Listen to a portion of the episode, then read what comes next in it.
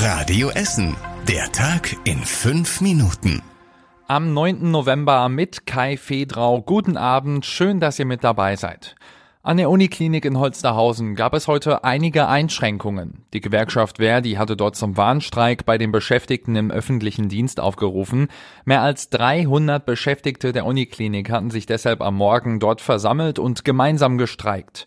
Eigentlich wollten auch noch mehr kommen. Im Moment fehlt der Klinik aber ohnehin viel Personal, weshalb auch nicht alle bei der Streikaktion mitmachen konnten.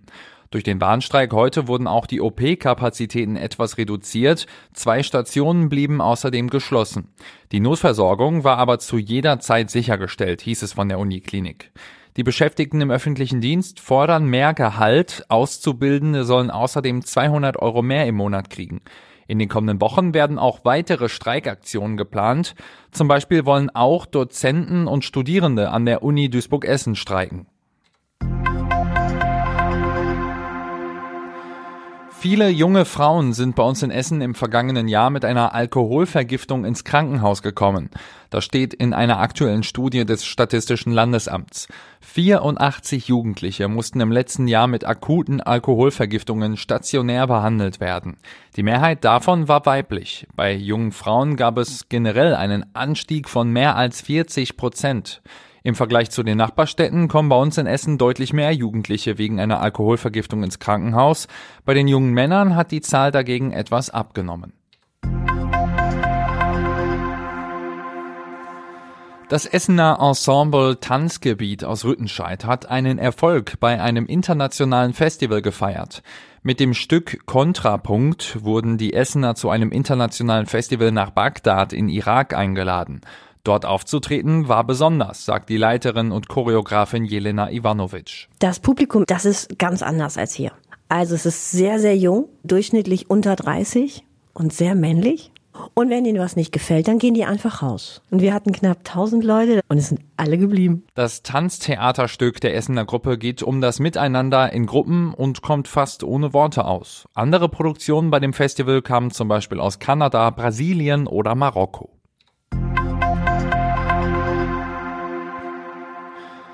Bei uns in Essen gab es heute mehrere Gedenkveranstaltungen an die Reichspogromnacht vor 85 Jahren. Im Nordviertel gab es ab 15 Uhr einen Rundgang zu Stolpersteinen und einer Gedenktafel, die an die getöteten Juden in Essen erinnert.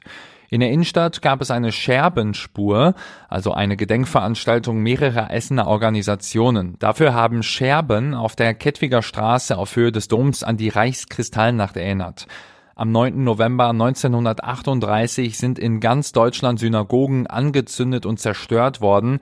Auch die heutige alte Synagoge in der Innenstadt. Um 19 Uhr ist dort auch die offizielle Gedenkveranstaltung der Stadt Essen gestartet.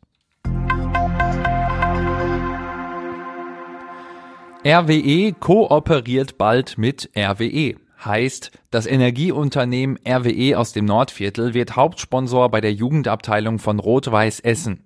Das Energieunternehmen wird deshalb Namenssponsor des Jugendstadions, das aktuell noch gebaut wird. Es heißt also bald RWE Förderwerk Arena. Außerdem unterstützt RWE mit der Partnerschaft die Sozialinitiative von Rot-Weiß Essen. Zum Beispiel werden so junge Menschen bei Bewerbungsgesprächen unterstützt. In Rüttenscheid ist heute eine der größten Verbrauchermessen in NRW gestartet, die Modeheim Handwerk. Mehr als 300 Aussteller präsentieren da auf dem Messegelände ihre Produkte rund um die Themen Reisen, Freizeit und auch regionale Lebensmittel.